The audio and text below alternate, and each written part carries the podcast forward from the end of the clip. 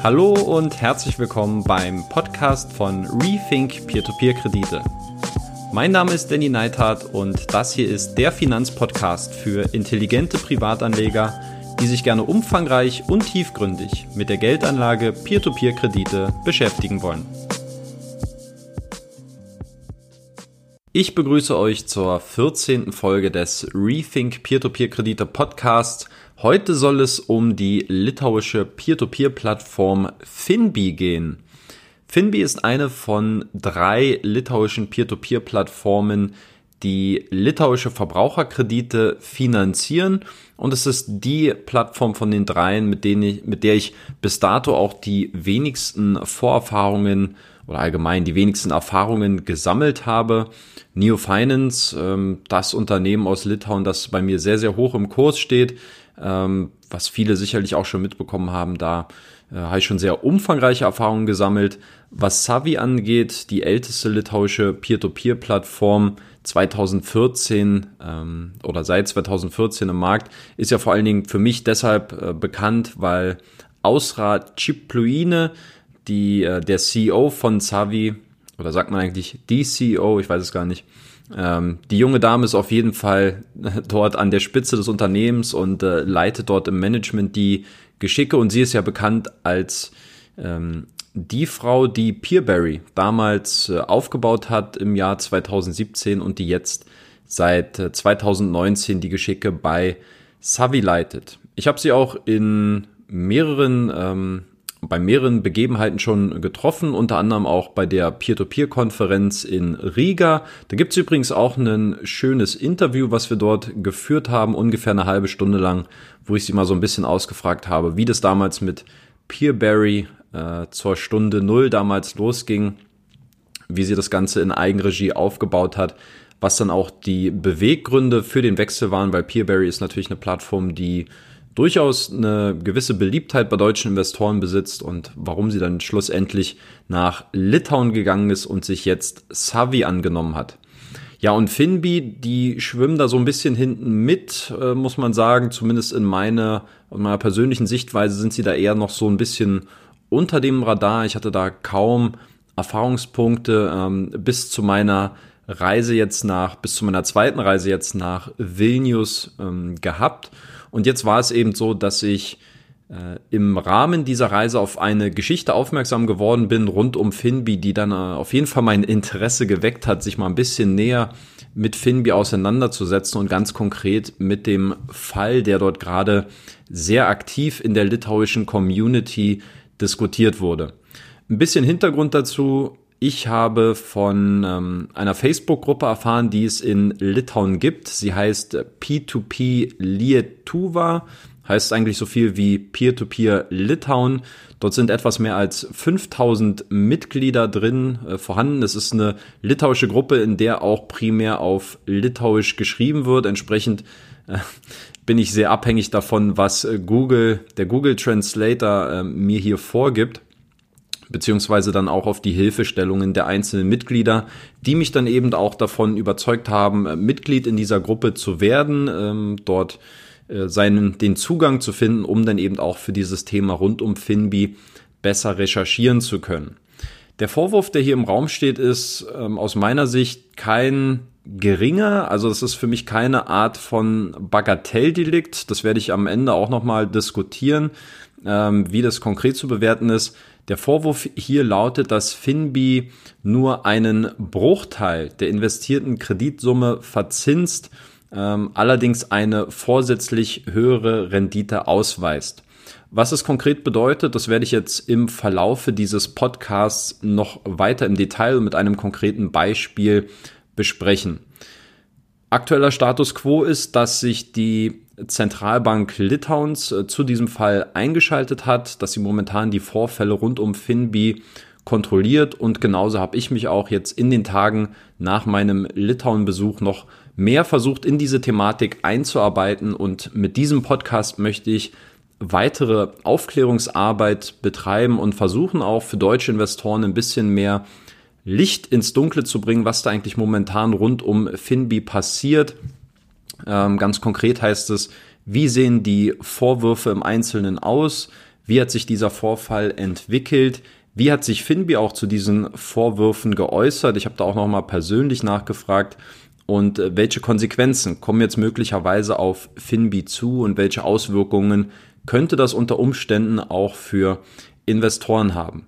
Also, da sind äh, einige interessante Fragestellungen mit bei rund um Finbi. Ich freue mich, dass du wieder mit dabei bist und wir fangen direkt an mit der Kurzvorstellung der Peer-to-Peer-Plattform Finbi.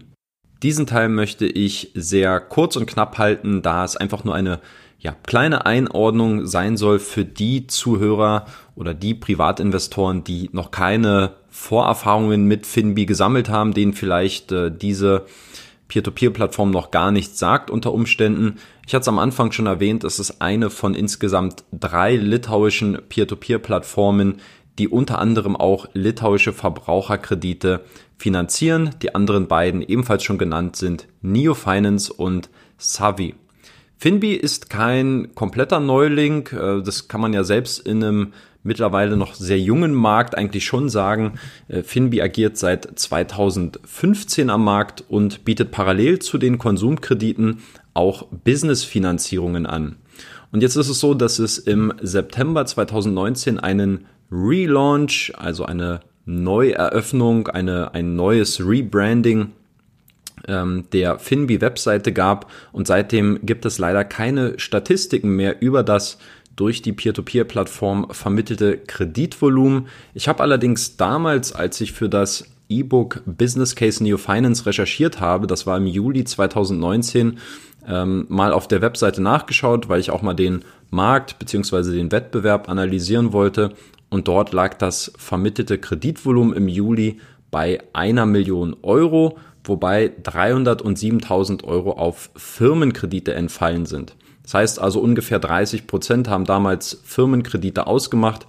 Und jetzt habe ich in der Community beim Klaus auch nachgeschaut, der ja auch immer auflistet, wie hoch ist eigentlich das monatliche Kreditvolumen. Ähm, da war es jetzt in den letzten Monaten ebenfalls immer bei circa einer Million Euro, also das hält sich relativ konstant. Auf Finbi sind aktuell etwas mehr als 13.000 Investoren angemeldet. Wie viele davon tatsächlich auch aktiv investieren, das, darüber gibt's äh, keine Angabe, ist ja auch bei den meisten Peer-to-Peer-Plattformen so, dass man da immer nur die absoluten Zahlen sieht, man aber immer auch mal nachfragen sollte, wie viele davon sind eigentlich aktiv auch gerade dabei äh, zu investieren auf der Plattform.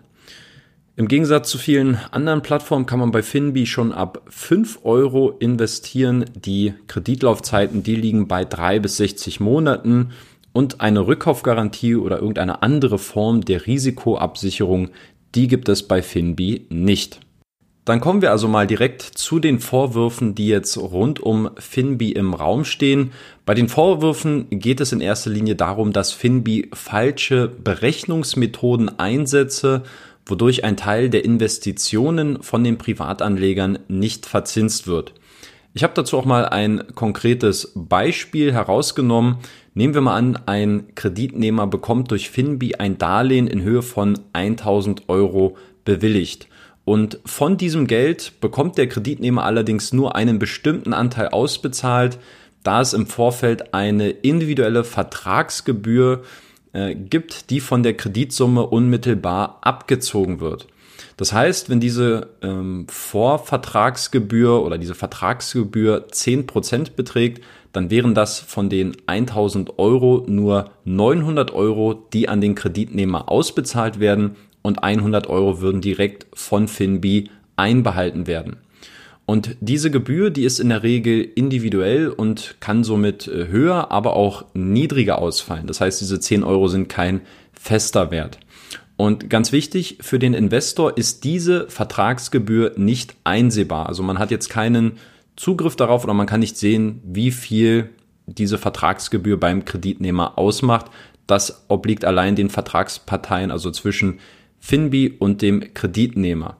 Das heißt, der Investor, der sieht von außen eigentlich nur die gesamte Kreditsumme in Höhe von 1000 Euro und die kann er dann eben mit seinem Geld finanzieren. Und wenn wir jetzt von einer Laufzeit von zwölf Monaten ausgehen, bei einer, sagen wir mal, etwas konservativen Verzinsung des Darlehens von 10% im Jahr, dann bedeutet das ja im Normalfall eine Rückzahlung von 1100 Euro, wovon dann 100 Euro Zinsen sind. Und das Problem, das jetzt entstanden ist, dass Finbi als ähm, Grundlage der, Ver der Verzinsung nur die ausbezahlte Kreditsumme von 900 Euro verwendet und nicht die komplette Kreditsumme in Höhe von 1000 Euro. Das heißt, die Vertragsgebühr wird also von der Verzinsung des Darlehens abgezogen. Und anstatt der 100 Euro Zinsen, die jetzt der Investor im Normalfall bekommen sollte, wenn das Darlehen ordnungsgemäß zurückgezahlt wird, erhält der Investor nur 90 Euro an Zinseinnahmen für sein Investment von 1000 Euro. Das heißt, wir haben hier bei den Zinseinnahmen eine Differenz von 10 Euro, 90 Euro und 100 Euro. Differenz beträgt 10 Euro. Und an diesem konkreten Beispiel, wenn wir jetzt 1000 Euro zugrunde legen, bedeutet das immerhin ein Prozentpunkt weniger an Rendite für die Investoren. Und konkret sieht es jetzt natürlich so aus, dass die Verzinsung in diesem Fall nur 9% beträgt, anstatt der von Finbi beworbenen 10%. Das also ganz kurz zum Verständnis, wie sich diese Vorwürfe jetzt bei Finbi äußern und äh, wie kam das Ganze überhaupt zustande? Wie haben sich diese Vorwürfe entwickelt? Wo kommen sie eigentlich her? Also in dieser Gruppe Peer-to-Peer Lietuva, in dieser Facebook-Gruppe, dort wurde erstmals am 18. September 2019 ein Post verfasst und zwar von Yoga Jurgita. Und äh, dass dieser Post durchaus für Aufsehen und auch für Diskussionsstoff äh, gesorgt hat, das zeigt auch die Zahl der ungewöhnlich hohen Kommentare, äh, die unter diesem Post stattfanden. Und zwar waren es 181 äh, Kommentare, als ich jetzt Anfang Dezember den Screenshot aufgenommen habe. Also es war auf jeden Fall eine überdurchschnittliche hohe Interaktion bei diesem Beitrag. Und nachdem dieser Stein ins Rollen gebracht wurde, wurde das ganze Thema von einer Person aufgegriffen und weiterverfolgt, die Gintaras Grikas heißt. Gintaras, äh, ich habe ihn mal gegoogelt, geschaut, was er also auf LinkedIn macht, weil er auch bei sehr vielen Diskussionen in dieser Gruppe aktiv ist. Gintaras ähm, sitzt bereits seit 15 Jahren in Brüssel und arbeitet dort bei der Europäischen Kommission als ein Referent für die Themen Bankenregulierung und Bankenaufsicht.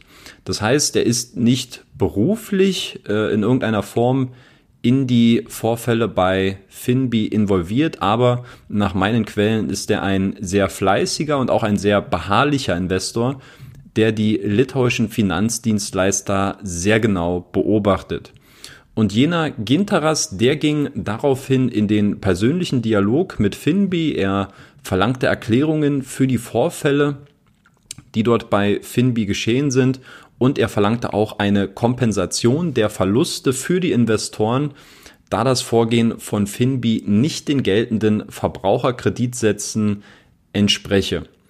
Und da die von Finbi gelieferten Antworten an Gintaras jetzt äh, nicht unbedingt zu seiner Zufriedenstellung führten, ähm, wurde seine Beschwerde dann am 17. Oktober 2019 an die Zentralbank Litauens weitergeleitet. Es dauerte dann etwas mehr als einen Monat, ähm, und zwar bis zum 28. November 2019. Dort postete Gintaras dann in der Facebook-Gruppe einen Screenshot von der Stellungnahme der Zentralbank Litauens und der Tenor aus diesem Schreiben war, dass man als Zentralbank Litauens mit Finbi in einem konstruktiven Austausch über die Vorfälle sei, dass man jedoch aber noch mehr Zeit benötigen würde, um das Ganze auch wirklich ähm, konkret zu überprüfen und eben auch äh, die kompletten Daten zu diesen Vorfällen und zu diesen Vorwürfen auszuwerten. Ginteras, der deutete daraufhin in seinem Kommentar darauf hin, dass äh, er durchaus eine positive Entwicklung sehe, dass es jedoch noch einige Zeit dauern werde, bis alle vorgeworfenen Punkte abgearbeitet worden sind, inklusive auch der Rückerstattung von Zinseinnahmen, die den Investoren durch eine irreführende Information seitens Finbi entgangen sind. Natürlich sollte es auch das Recht geben, dass Finbi sich jetzt zu diesen Vorwürfen äußern kann und ich habe deswegen auch den CEO von Finbi angeschrieben und um eine Stellungnahme bezüglich der Vorwürfe gebeten. Geantwortet hat mir der COO Darius Noreika und er sagt, dass man im September viele Veränderungen vorgenommen habe, ähm, die dann in der Folge zu einer Frustration bei den Anlegern geführt hätten. Und aus diesem Grund habe man in den letzten Monaten einige Kundenbeschwerden erhalten, wovon dann auch eine direkt an die Zentralbank Litauens adressiert wurde. Und diese zusammen oder diese Beschwerde, die stand im Zusammenhang mit einer Änderung im Algorithmus zur Erstellung von Kreditauszahlungsplänen. Im September sei man auf eine neue, benutzerfreundlichere und technologisch fortschrittlichere Software umgestiegen und diese sei von Finbi selbst entwickelt worden und entspreche nun deutlich mehr den Geschäftsanforderungen. Nach der Umstellung sei der Algorithmus zur Generierung von Kreditauszahlungsplänen geändert worden, um die Anforderungen des Verbraucherkreditgesetzes vollständig zu erfüllen. Und nach dem Verbraucherkreditgesetz könne man eben keine Kosten, Entschuldigung, könnte man eben keine Zinsen oder sonstigen Gebühren mehr auf die Vertragsgebühr erheben. Und diese Anforderung, die sollte für alle Verbraucherkredite in der EU angewendet werden. Also ich möchte es jetzt gar nicht kommentieren. Ich habe dazu meine eigene Meinung, meine eigene Ansicht. Ich werde die dann gleich noch kundtun, wenn es um die Bewertung der Vorfälle geht das aber nur die wichtigsten Abschnitte, die ich hier herausgearbeitet habe, in dem Statement, das ähm, Finbi an mich adressiert hat. Vorher möchte ich aber ganz gerne noch thematisieren, welche Konsequenzen jetzt eigentlich Finbi durch diesen Vorfall drohen können. Die Zentralbank Litauens, das habe ich äh, nicht nur in meinem persönlichen Gespräch gemerkt, als ich dort vor Ort war, sondern auch in vielen Kommunikationen mit äh, Teilnehmern auch von der Fintech-In-Konferenz. Ähm, die Zentralbank Litauens, die ist bei den Finanzdienstleistern in Litauen durchaus respektiert, teilweise auch gefürchtet. Eine Quelle, die hier anonym bleiben möchte, ähm, hat sogar gesagt, everybody is afraid of Lietuvos Bankas, also äh, jeder hat Angst äh, oder jeder fürchtet die Zentralbank Litauens. Ähm, das war auf jeden Fall ein sehr interessantes Statement. Und äh, natürlich finde ich das auch in Ordnung, wenn man da in gewisser Weise auch die Autoritäten äh, respektiert. Es gab im Jahr 2017 eine breit angelegte und äh, kollektive Überprüfung der litauischen Peer-to-Peer-Plattform. Außerordentlich deshalb, weil ähm, es bestimmte Auflagen und äh, Regulierungen gibt, die teilweise im Zusammenhang mit dem mit der Electronic Money Institution Lizenz stehen. Das heißt, da findet sowieso oder muss sowieso ein regelmäßiger Austausch mit der Zentralbank Litauens stattfinden und ein gewisses ähm, Reporting. Aber es gab eben hier eine außerordentliche Überprüfung, das letzte Mal im Jahr 2017 und ganz interessant, da habe ich auch eine Quelle gefunden. Finbi selbst ist in diesem Jahr 2017 zweimal mit einer Geldstrafe in Höhe von 176 Euro äh, aufgrund von Verstößen gegen das Verbraucherkreditgesetz belegt worden. Und wie sieht es dieses Mal aus? Welche Konsequenzen könnten Finbi dieses Mal drohen?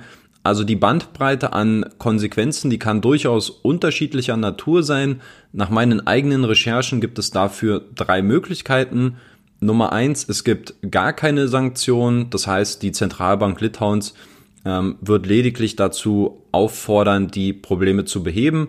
Es kann eine Verwarnung geben, natürlich auch hier äh, selbstverständlich mit der Aufforderung, die Probleme, die hier erörtert worden sind, zu lösen. Oder es kann auch zu einer Geldstrafe kommen. Und dass die Zentralbank Litauens bei Geldstrafen nicht äh, so zimperlich ist, also seien wir mal ehrlich, äh, 176 Euro, die jetzt Finbi zweimal aufgebrummt bekommen hat, die klingen ja äh, nach einem nach einem äh, besseren Speedy-Ticket, also wenn man jetzt äh, ein bisschen zu schnell im Straßenverkehr ist, ähm, dass die Bank, äh, Zentralbank Litauens aber jetzt nicht so zimperlich ist. Das hat jetzt sich jetzt äh, kürzlich auch gezeigt bei der litauischen Bank Mr. Tango. Und zwar wurde diese am 25. Oktober 2019 nach wiederholten Verstößen bei Maßnahmen gegen das, äh, gegen das Anti-Geldwäschegesetz und Terrorismusfinanzierung zu einer Geldstrafe in Höhe von 245.000 Euro verdonnert. Natürlich müsste man auch hier schauen in den Bilanzen, wie groß ist eigentlich das äh, Volumen, der Umsatz von Mr. Tango. Da können sich diese 245.000 Euro natürlich auch wieder schnell relativieren. Das klingt jetzt als absolute Zahl natürlich äh, sehr viel höher, wenn man jetzt den Anker bei 176 gesetzt hat. Ähm, das muss man natürlich auch hier noch mit berücksichtigen. Aber, und so viel kann man eigentlich vorweg sagen, eine Geldstrafe in dieser Größenordnung äh, von einer Viertelmillion Euro, die wird es für Finbi nicht geben.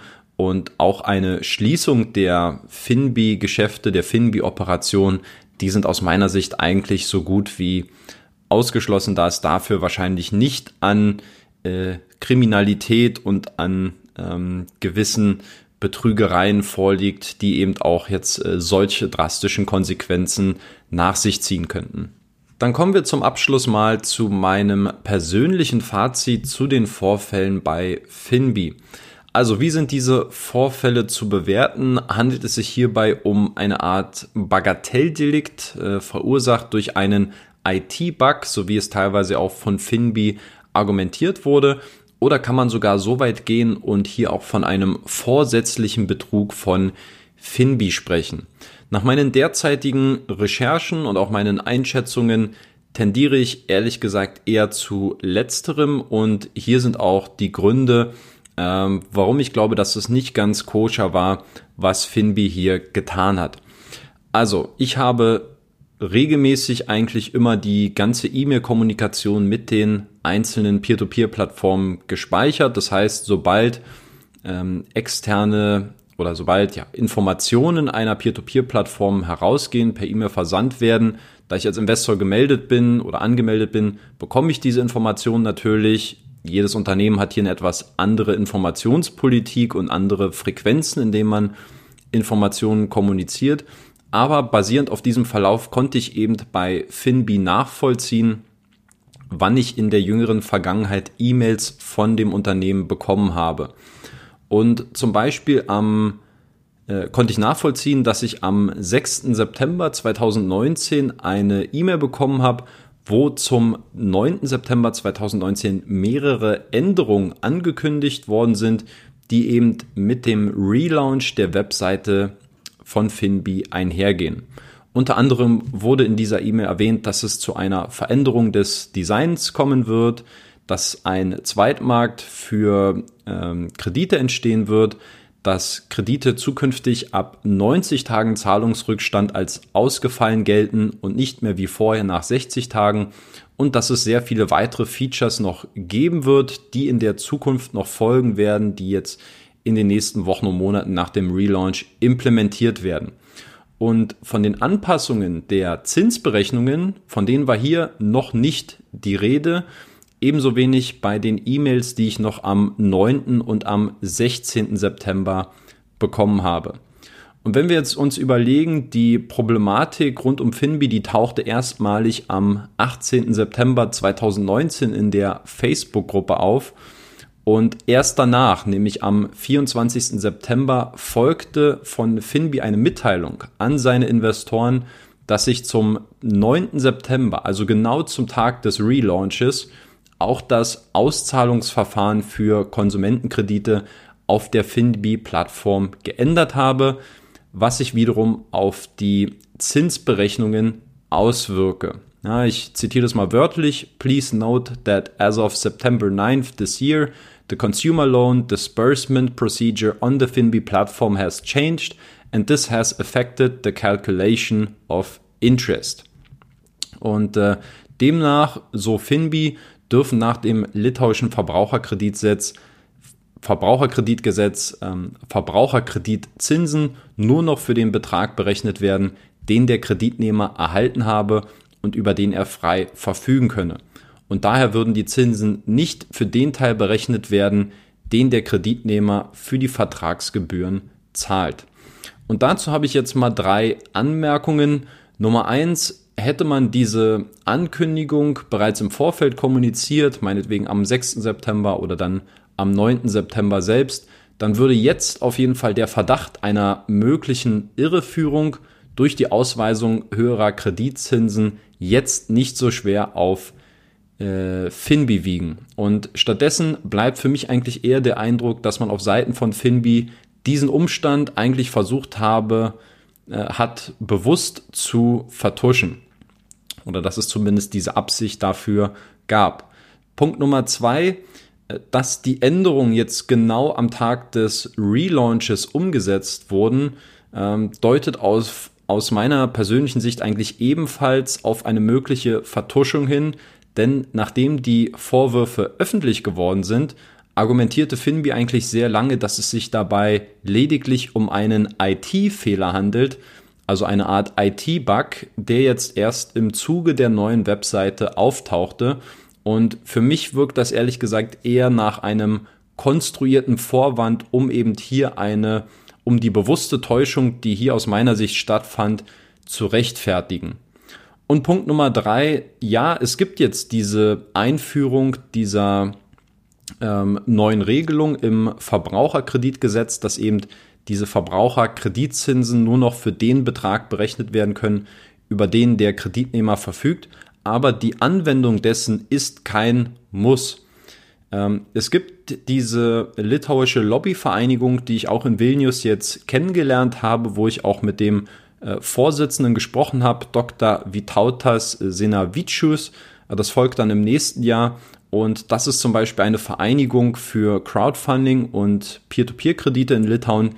Die setzt sich dafür ein, dass es diese Regelung gibt und dass diese angewandt wird, aber es ist kein Zwang, diese auch zu praktizieren. Und Neo Finance ist da eigentlich ein gutes Beispiel für mich, dass es eben auch anders geht. Ähm, und zwar ist es so, dass Neo Finance lediglich eine Provision verlangt, die erst mit der anteiligen Rückzahlung des Darlehens fällig wird. Das heißt also, dass Neo Finance nur dann auch Geld verdient, wenn auch der Kreditnehmer das Darlehen zurückzahlt. Und aus meiner persönlichen Sicht ist das den Kreditnehmern gegenüber ein deutlich faireres Angebot und natürlich auch seinen Investoren gegenüber, da man sagt, wir sitzen im gleichen Boot wie die Investoren, wir wollen kein Geld daran verdienen, wenn wir Kreditnehmer auswählen, die ihre Darlehen nicht zurückbezahlen. Und auf der anderen Seite muss man sagen, als Kreditnehmer, wenn ich 1000 Euro aufnehme, allerdings nur 900 Euro davon bekomme, dann ähm, finde ich, ist das eigentlich auch aus äh, Verbrauchersicht nicht wirklich ein ähm, fairer Deal und sollte in der Form eigentlich auch nicht stattfinden. Ja, was bleibt also jetzt von diesen Vorfällungen und von diesen Ermittlungen, die jetzt bei Finbi stattfinden? Wenn man sich mal so ein bisschen die Kommentare durchliest in der litauischen Facebook-Gruppe, ähm, dann sieht man, dass sehr viele Investoren durchaus von einem Vertrauensmissbrauch sprechen ähm, und für viele hat sich eigentlich jetzt äh, herauskristallisiert, dass man sich jetzt von Finbi abwenden wird. Es gibt immer mal wieder auch in regelmäßigen Abständen Umfragen, wie die 5000 Mitglieder mittlerweile ähm, auch die einzelnen Peer-to-Peer-Plattformen des Landes bewerten, was sie empfehlen können und wo sie als ehestes hingehen würden für ein Investment.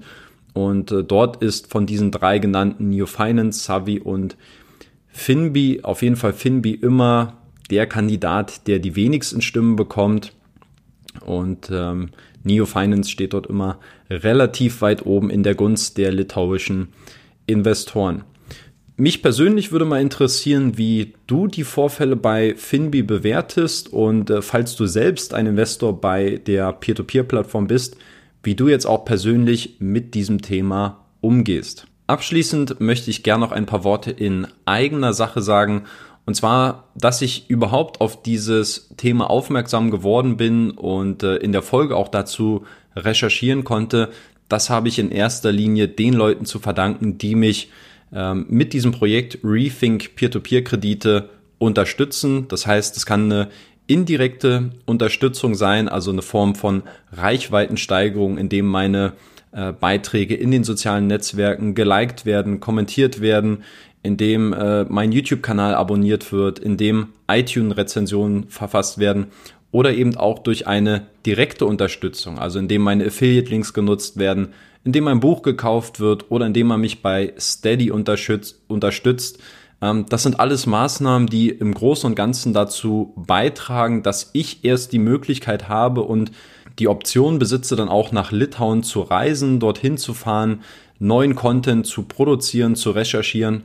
Und wäre ich nicht in der glücklichen, glücklichen Position, ähm, dass ich diesen Support von meiner Community bekommen würde, wäre ich wohl eher nicht in Litauen gewesen, hätte nicht von diesem Thema Wind bekommen und hätte dann diesen Podcast, diese Folge hier nicht aufnehmen können und hätte nicht den Investoren von Finbi vielleicht ein bisschen mehr äh, Einsichten in die aktuellen Geschehnisse um die Plattform geben können. Das Ganze ist natürlich auch anwendbar auf viele andere Peer-to-Peer-Plattformen und genau deswegen ist eben dieser Support so wichtig. Das ähm, erwähne ich nicht jedes Mal, weil es ein Selbstzweck ist, sondern ähm, weil es hier einfach nochmal sehr, sehr deutlich geworden ist, warum dieser Support unglaublich wichtig ist.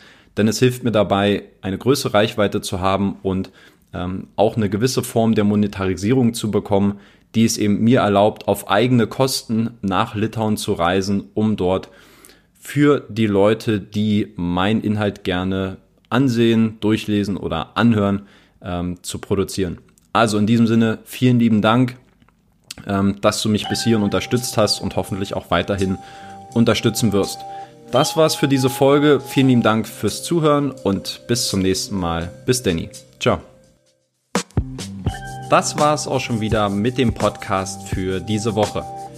Wenn du auch zukünftig eine kritische und unabhängige Berichterstattung zu Peer-to-Peer-Krediten fördern und erhalten möchtest, dann würde ich mich über eine kurze und ehrliche Bewertung von dir bei iTunes freuen.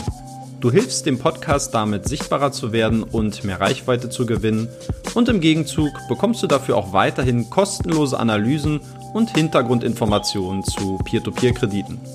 Eine Anleitung dazu sowie weitere Informationen zum Thema findest du auch auf meinem Blog unter rethink-p2p.de slash podcast. Vielen lieben Dank fürs Zuhören und bis Danny.